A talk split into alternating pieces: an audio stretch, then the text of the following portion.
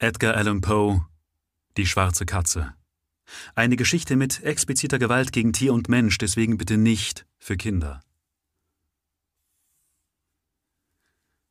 Dass man den so unheimlichen und doch so natürlichen Geschehnissen, die ich jetzt berichten will, Glauben schenkt, erwarte ich nicht. Glaube ich auch gar nicht. Ich müsste wirklich wahnsinnig sein, wenn ich da Glauben verlangen wollte, wo ich selbst das Zeugnis meiner eigenen Sinne verwerfen möchte. Doch wahnsinnig bin ich nicht. Und sicherlich träume ich auch nicht.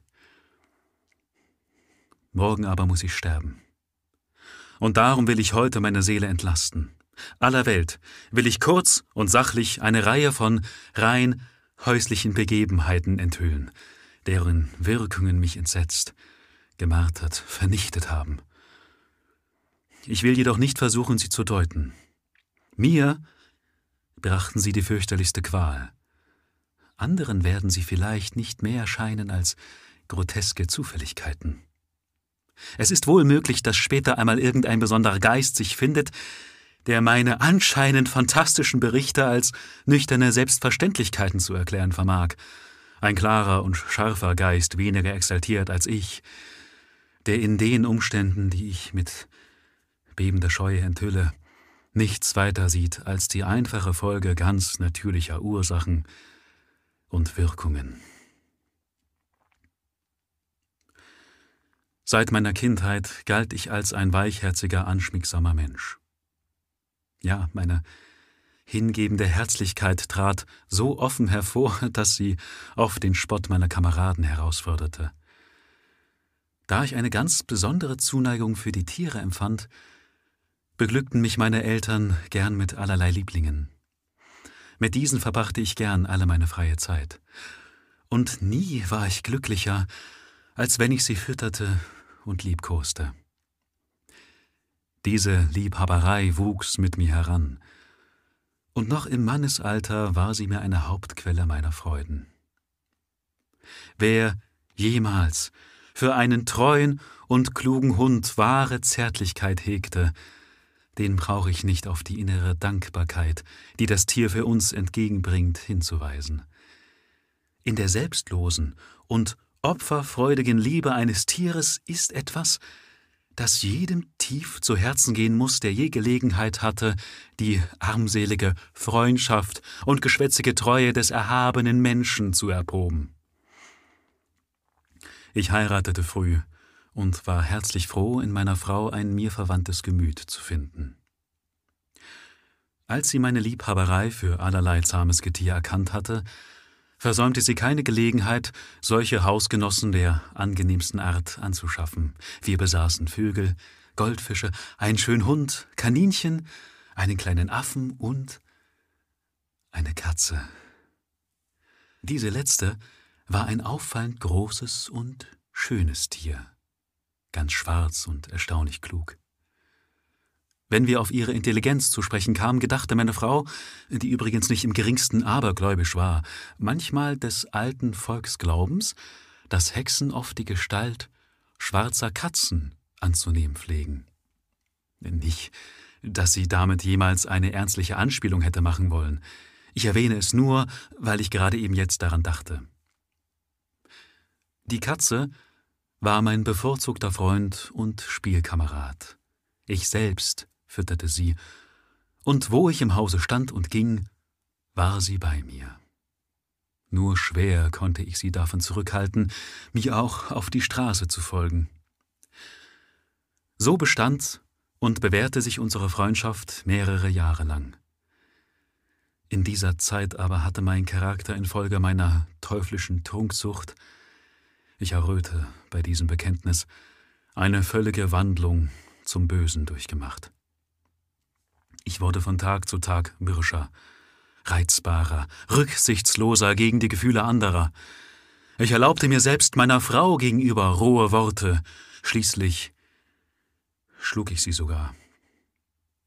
Meine Tiere mussten unter meiner Verkommenheit selbstverständlich ganz besonders leiden. Ich vernachlässigte sie nicht nur, sondern misshandelte sie auch. Auf die Katze indessen nahm ich noch immer so viel Rücksicht, dass ich sie nicht ebenso schlecht behandelte wie die Kaninchen den Affen und auch den Hund, den ich bei jeder Gelegenheit misshandelte, wenn sie mir zufällig oder aus alter Anhänglichkeit in den Weg liefen. Doch mein Leiden wuchs.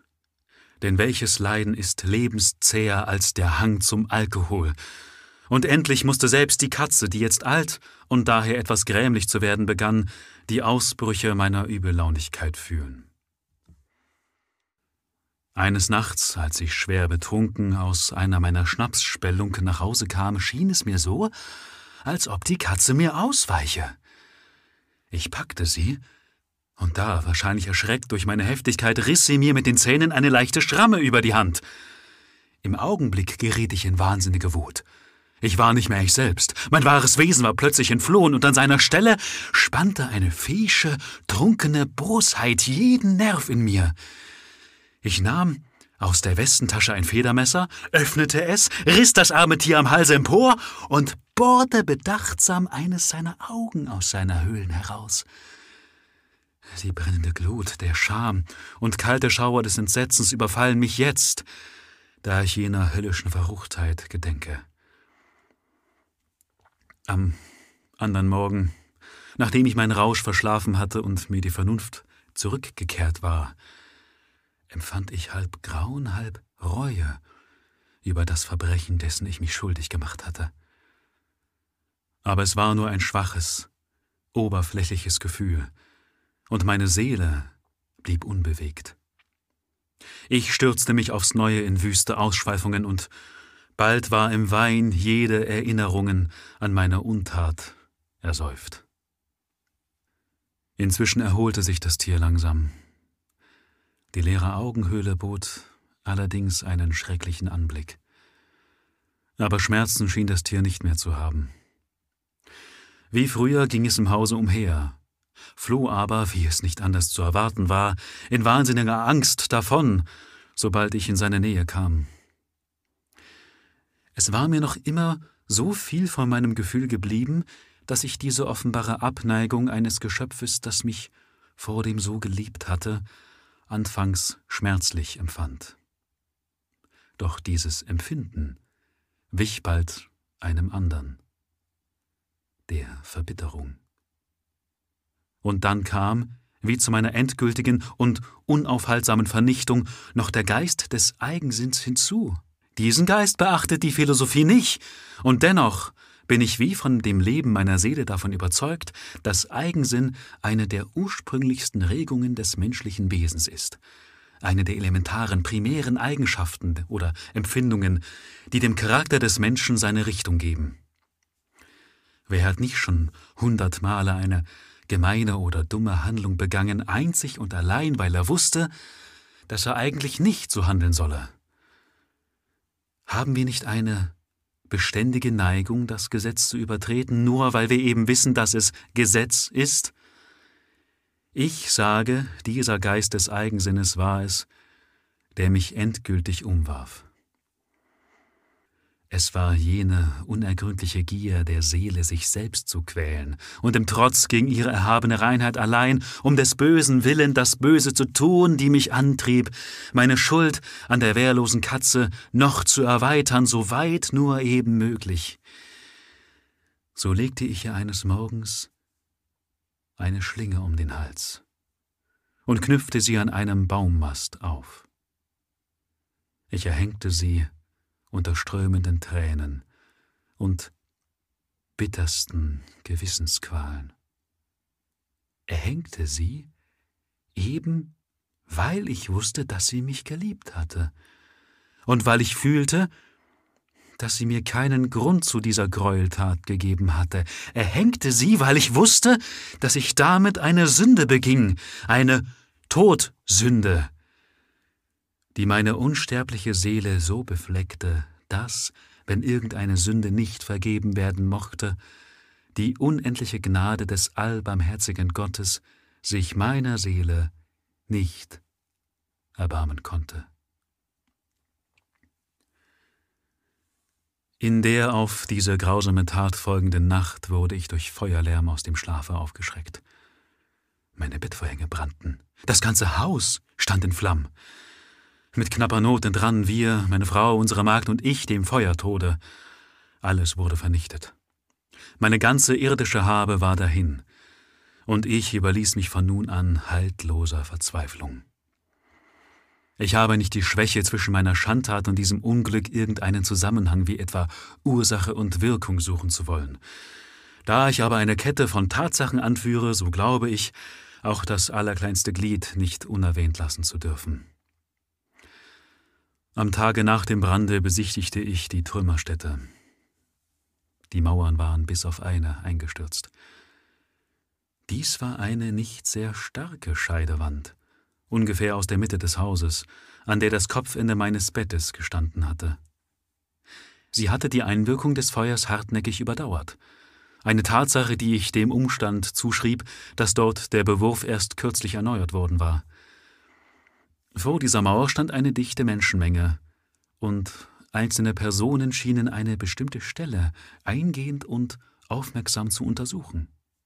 Die Worte sonderbar, seltsam und andere ähnliche Ausrufe erregten meine Neugier. Ich trat heran und sah auf die helle Fläche eingedrückt das Reliefbild einer großen Katze. Der Abdruck war erstaunlich naturgetreu. Um den Hals des Tieres lag ein Strick. Als ich zuerst diesen Höllenspuk erblickte, denn für etwas anderes konnte ich es nicht halten, geriet ich außer mir vor Staunen und Entsetzen. Schließlich aber kam mir die Überlegung zu Hilfe. Der Garten, in dem ich die Katze erhängt hatte, lag dicht bei dem Hause. Auf dem Feuerlärm hin war sofort eine Menschenmenge in den Garten eingedrungen und irgendeiner musste das Tier dort abgeschnitten und durch das offene Fenster in mein Zimmer geworfen haben wahrscheinlich mit der guten Absicht, mich dadurch aus dem Schlaf zu holen. Durch stürzendes Mauerwerk war das Opfer meiner Grausamkeit in die Masse des frisch aufgetragenen Bewurfs eingedrückt worden, und der Kalk dieses Letzteren in Verbindung mit der Brandglut und dem Ammoniak des Kadavers hatte dann das Reliefbild so wunderbar eingeprägt, wie es nun zu sehen war. Obgleich ich dieser eigenen, vernünftigen Erklärung bereitwillig Glauben schenkte, konnte mein Gewissen sich nicht so leicht beruhigen, und das Ereignis lastete schwer auf meiner Seele. Monatelang beschäftigte sich meine Fantasie mit der Katze, und es erwachte in mir ein Gefühl, das beinahe Reue sein konnte. Es kam so weit, dass ich den Verlust des Tieres bedauerte und mich in den Spelunken, in denen ich mich jetzt meistens herumtrieb, nach einer anderen Katze umsah, die der Gemordeten möglichst ähnlich sein und deren Platz bei mir ausfüllen sollte. Als ich einmal in der Nacht halb stumpfsinnig vor Trunkenheit in einer ganz gemeinen Schnapskneipe saß, wurde ich plötzlich auf einen schwarzen Gegenstand aufmerksam, der oben auf einem riesenhaften Oxhoft-Brandwein oder Rum, dem Hauptmöbel der dunstigen Höhle, thronte. Da ich schon einige Minuten lang stier auf die Höhe des Fasses geblickt hatte, war ich jetzt erstaunt darüber, dass ich den Gegenstand dort oben nicht schon früher bemerkt hatte. Es war eine schwarze Katze, eine sehr große, gerade so groß wie der Ermordete und in dieser auch in allem ähnlich. Bis auf eins. Die meine hatte nicht ein einziges weißes Haar am ganzen Körper. Diese Katze aber hatte einen großen, allerdings nicht scharf abgegrenzten weißen Fleck, der fast die ganze Brust bedeckte. Als ich sie berührte, erhob sie sich sofort, schnurrte laut, rieb sich an meiner Hand und schien von der Beachtung, die ich ihr schenkte, entzückt zu sein. Das war also ganz ein Geschöpf, wie ich es suchte. Ich bot dem Wirt sofort an, ihm das Tier abzukaufen, der aber erhob keinen Anspruch auf die Katze. Er kenne sie gar nicht, habe sie nie vorher gesehen. Ich liebkoste das Tier, und als ich mich zum Heimgehen anschickte, zeigte es Lust, mich zu begleiten. Das erlaubte ich ihm. Unterwegs beugte ich mich manchmal zu ihm nieder, und streichelte es. In meinem Hause fühlte sich die Katze sofort heimisch. Und auch mit meiner Frau war sie vom ersten Tage an sehr befreundet. In mir aber regte sich bald eine Abneigung gegen die Katze. Das war gerade das Gegenteil dessen, was ich erwartet hatte, aber ich weiß nicht wie und weshalb es so kam. Ihre aufdringliche Liebe zu mir war mir unangenehm, ja sogar zuwider. Nach und nach steigerte sich dieses Gefühl der Abneigung und des Ekels bis zu bitterstem Hass. Ich ging dem Vieh aus dem Wege. Was mich davon zurückhielt, es zu misshandeln, war allein ein gewisses Schamgefühl und die Erinnerung an meine frühere Gräueltat. Einige Wochen lang konnte ich mich noch so weit beherrschen, die Katze weder zu schlagen, noch sonst wie absichtlich schlecht zu behandeln.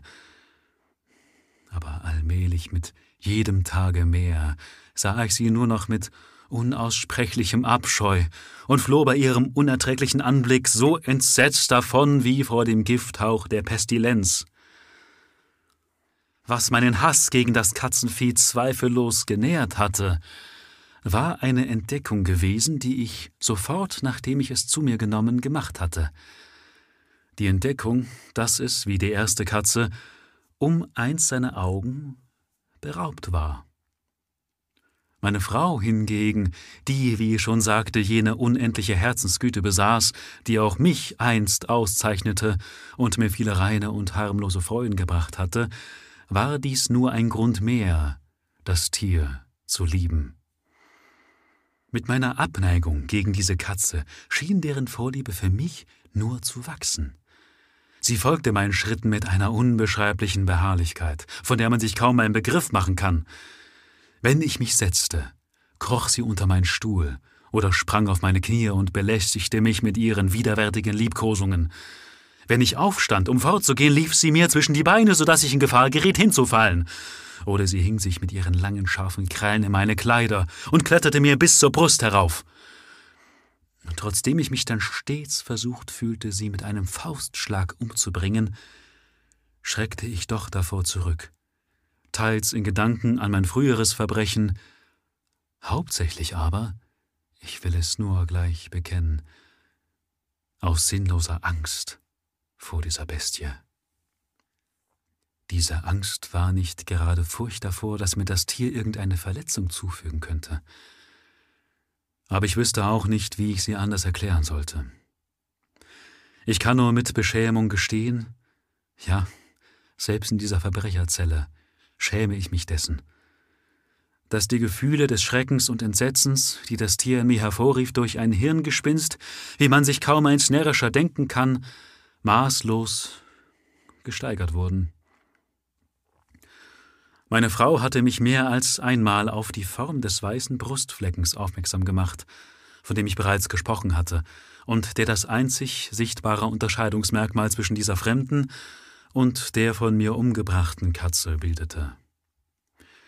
Man wird sich meiner obigen Beschreibung entsinnen, wonach dieser Fleck, obschon er ziemlich groß war, ursprünglich nur undeutlich hervortrat, doch nach und nach, in kaum merklich fortschreitendem Wachstum, einem Vorgang, den meine Vernunft lange Zeit als reine Augentäuschung zu verwerfen strebte, wurde dieses Zeichen in scharfen Umrissen deutlich sichtbar.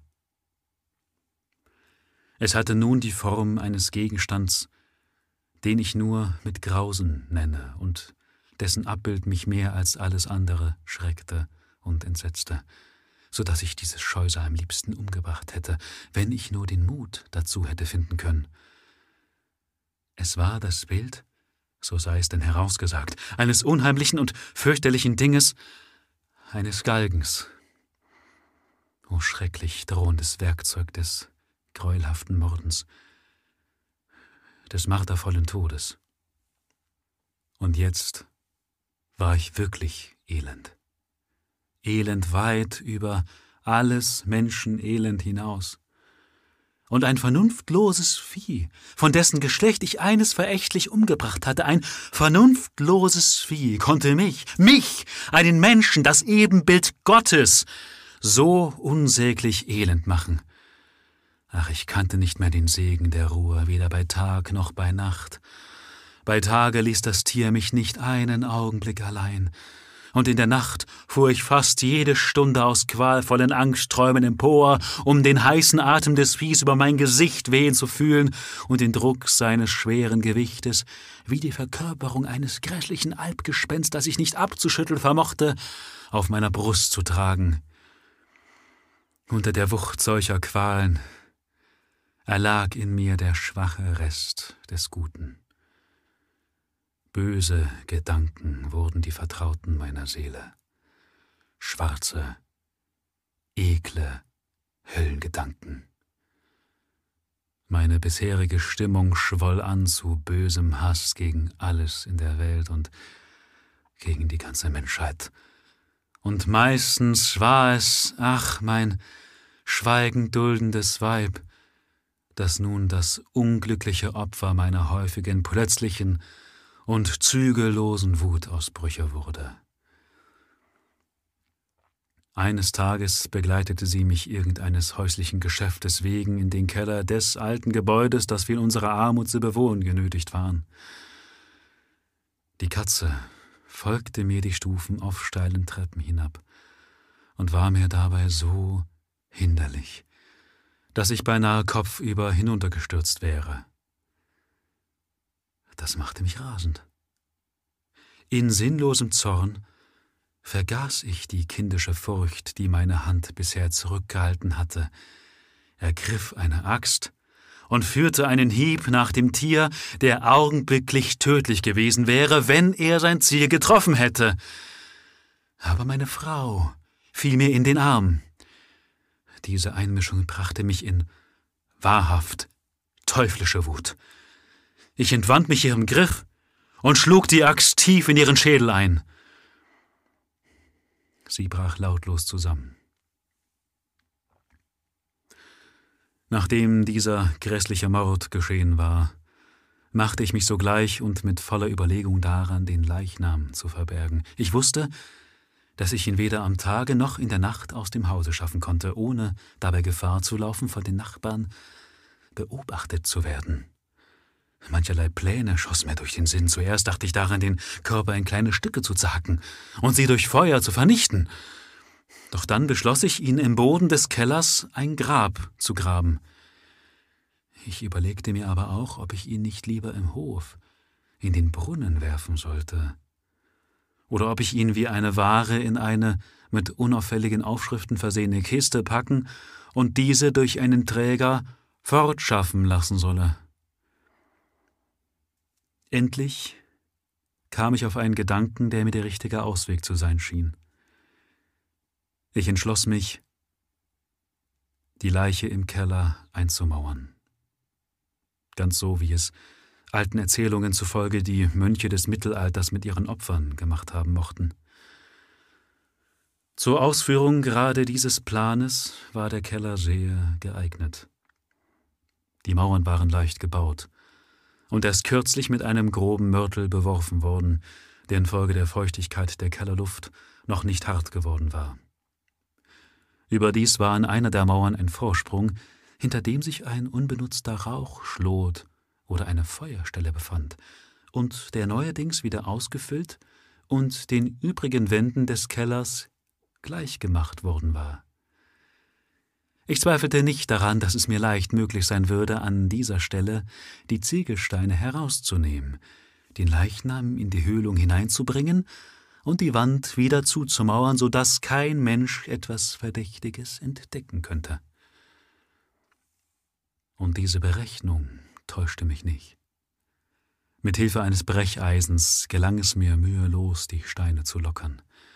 Nachdem ich den Leichnam mit aller Vorsicht aufrecht gegen die innere Wand gelehnt hatte, stützte ich ihn in die Stellung fest und füllte das Mauerloch ohne Schwierigkeit wieder aus, genauso wie es zuvor gewesen war. Ich hatte mir in aller Stille Mörtel, Sand und Haare zu verschaffen gewusst und stellte daraus einen Bewurf her, der von dem der anderen Wände nicht zu unterscheiden war. Mit ihm strich ich sorgfältig die neue Vermauerung. Als ich damit fertig war, fand ich zu meiner Befriedigung, dass nun alles in Ordnung sei. Man sah der Mauer nicht im geringsten an, dass sie aufgebrochen worden war. Den Schutt am Boden hatte ich mit peinlichster Sorgfalt entfernt. Triumphierend sah ich auf mein Werk und sagte zu mir selbst, hier wenigstens ist deine Arbeit nicht umsonst gewesen. Das nächste, was ich nun tat, war, mich nach der Bestie umzusehen, die so viel Elend veranlasst hatte, denn ich hatte ihr inzwischen längst das Urteil gesprochen, sie musste sterben.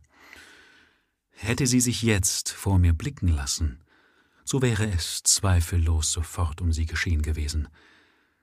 Aber es schien, als ob das verschlagene Tier, noch beunruhigt durch meinen heftigen Wutausfall, es mit Absicht vermied, mir in meiner gegenwärtigen Stimmung vor die Augen zu kommen. Es ist unmöglich zu beschreiben oder auch nur sich vorzustellen, wie tief beruhigend das Gefühl der Erlösung war, das ich über die Abwesenheit der verhassten Katze empfand. Auch in der Nacht ließ sie sich nicht blicken. Und so schlief ich, seitdem ich sie in mein Haus gebracht hatte, wenigstens eine Nacht hindurch tief und ruhig. Ja, ich schlief, selbst mit der Last des Mordes auf der Seele. Der zweite und dritte Tag vergingen, ohne dass mein Quälgeist zurückkehrte. Ich atmete wieder auf wie ein Befreiter. Der Schrecken hatte das Ungeheuer für immer vertrieben.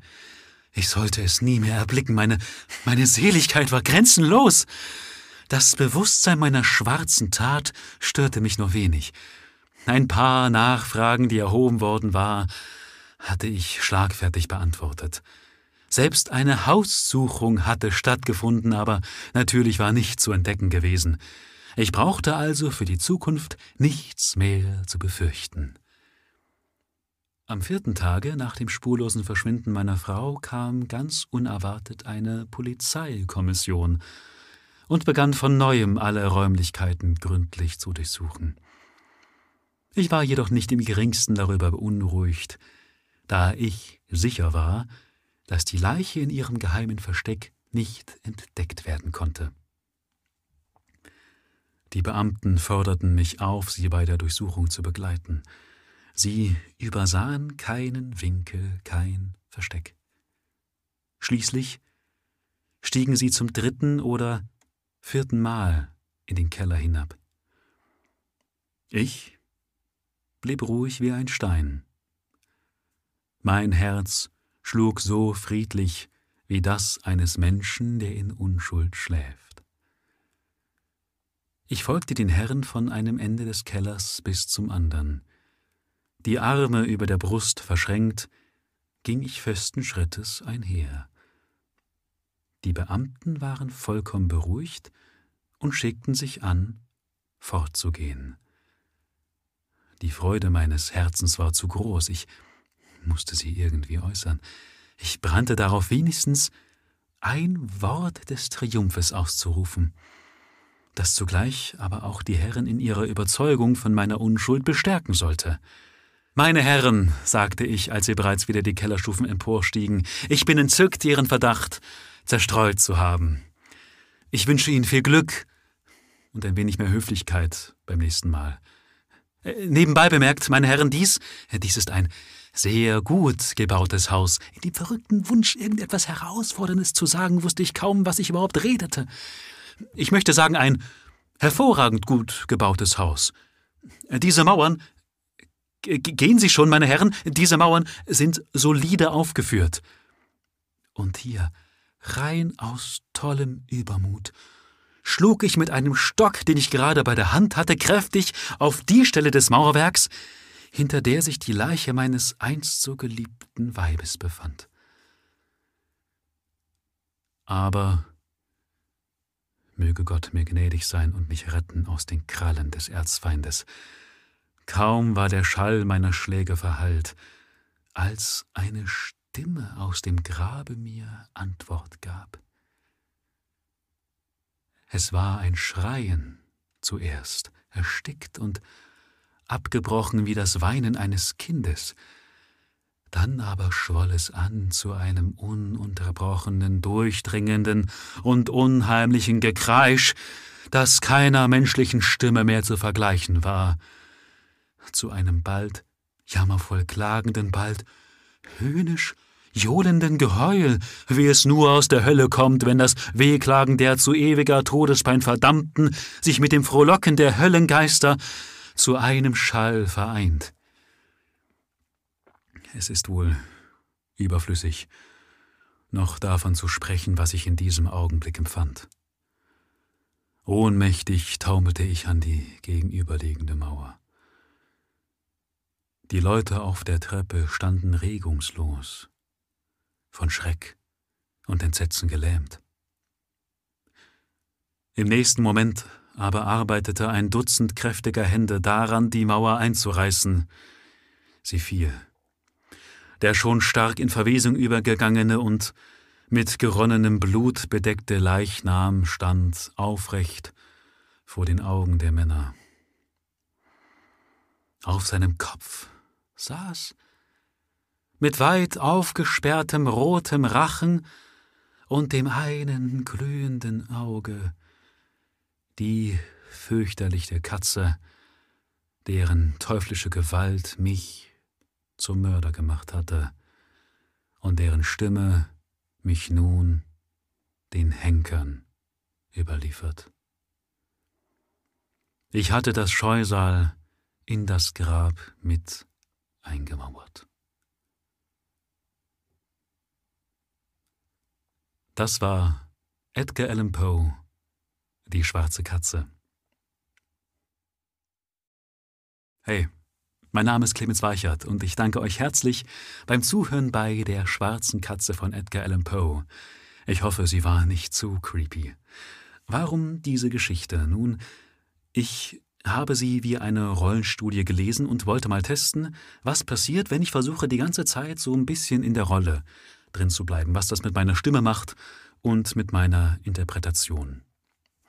Wenn es euch gefallen hat, ey, super, dann gerne Daumen hoch lassen, Kommentar da. Was euch nicht gefallen hat, gerne auch reinschreiben, vielleicht kann ich es ja verbessern beim nächsten Mal. Ja, und wenn ihr mir einen Kaffee ausgeben wollt, gern auch das. Link in der Infobox. Vielen Dank und auf bald. Ciao.